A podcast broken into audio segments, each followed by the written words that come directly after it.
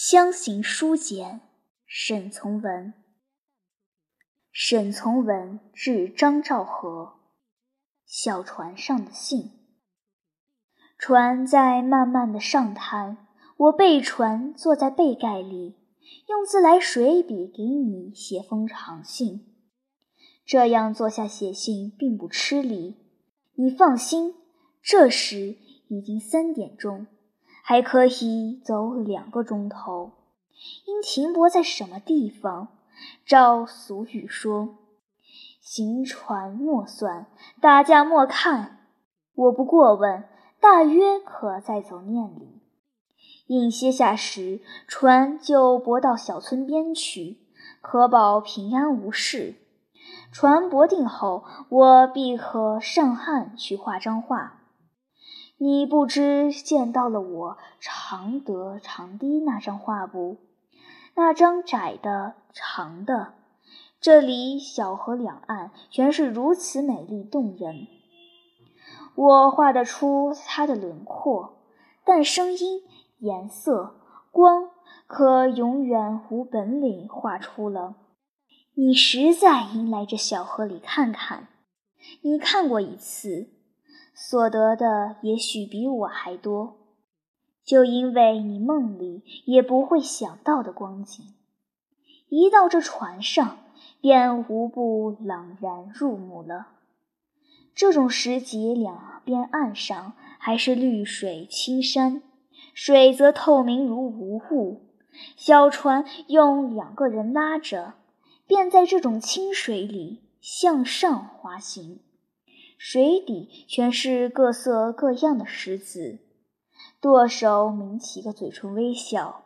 我问他姓什么，姓刘，在这条河里划了几年船。我今年五十三，十六岁就划船。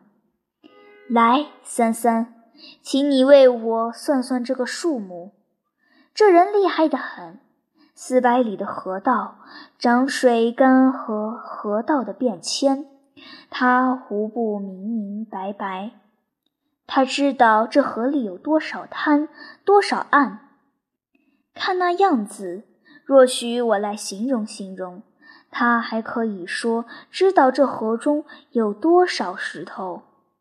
是的，凡是较大的、知名的石头，他无一不知。水手一共是三个，除了舵手在后面管舵、管棚、管牵索的伸缩，前面舱板有两个人，其中一个是小孩子，一个是大人。两个人的职务是船在滩上的，就撑起水高，左边右边下高，把钢钻打得水中石头做出好听的声音。到长潭时，则荡桨，弓起个腰推板长桨，把水弄得滑滑的，声音也很幽静温柔。到急水滩时，则两人背了牵索，把船拉去。水急了些，吃力时，就浮在石滩上，手足并用的爬行上去。船是只新船，油得黄黄的，干净的，可以作为教堂的中龛。我卧着的地方较低一些，可听得出水在船底流过的细碎的声音。前舱用板隔断，故我可以不被风吹。我坐的是后面，凡为船后的天地水。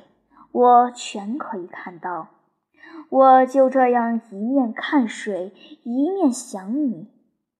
我快乐，就想应当同你快乐；我闷，就想要你在我必不可闷。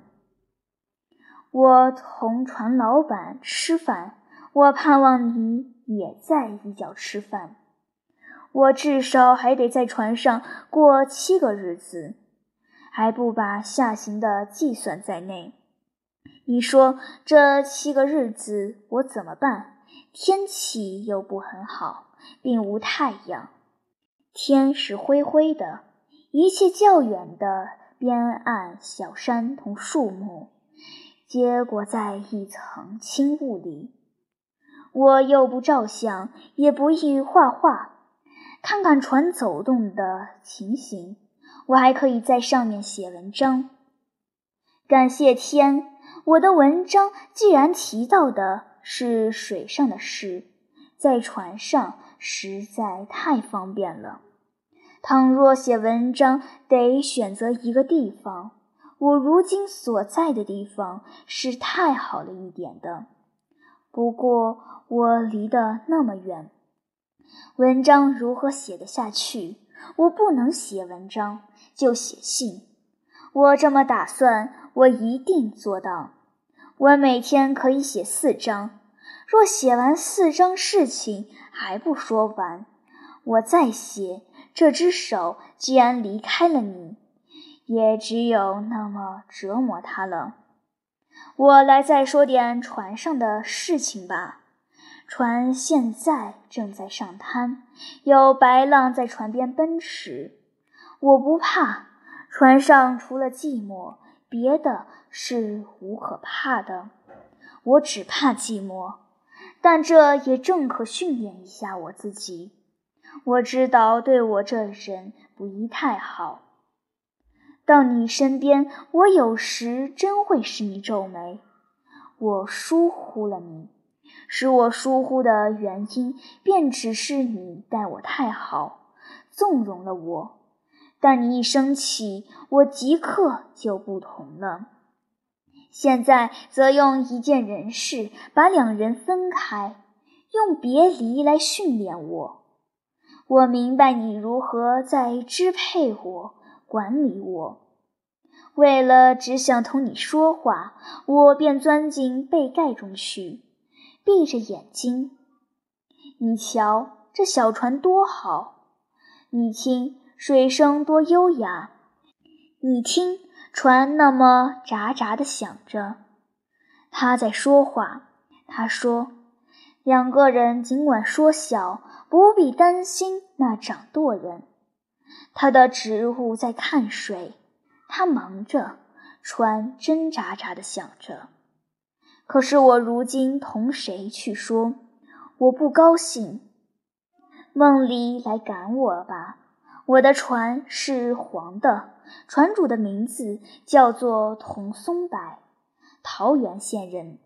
尽管从梦里赶来，沿我所画的小堤一直向西走，沿河的船虽千千万万，我的船你自然会认识的。这里地方狗并不咬人，不必在梦里为狗吓醒。你们为我预备的铺盖。下面太薄了点，上面太硬了点，故我很不暖和。在旅馆已嫌不够了，到了船上可更糟了。盖的那床被大而不暖，不知为什么独选着他陪我旅行。我在常德买了一斤腊肝，半斤腊肉。在船上吃饭很合适。莫说吃的吧，因为谣传歌又在我耳边响着了，多美丽的声音！我们的船在煮饭了，烟味儿不讨人嫌。我们吃的饭是粗米饭，很香，很好吃。可惜我们忘了带点豆腐乳，忘了带点北京酱菜。想不到的是，路上那么方便。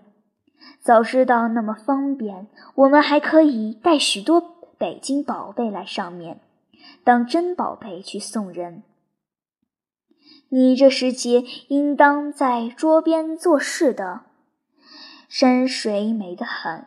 我想你一同来坐在舱里，从窗口望着那点紫色的小山。我想让一个木筏使你紧张，因为那木筏上面还种菜。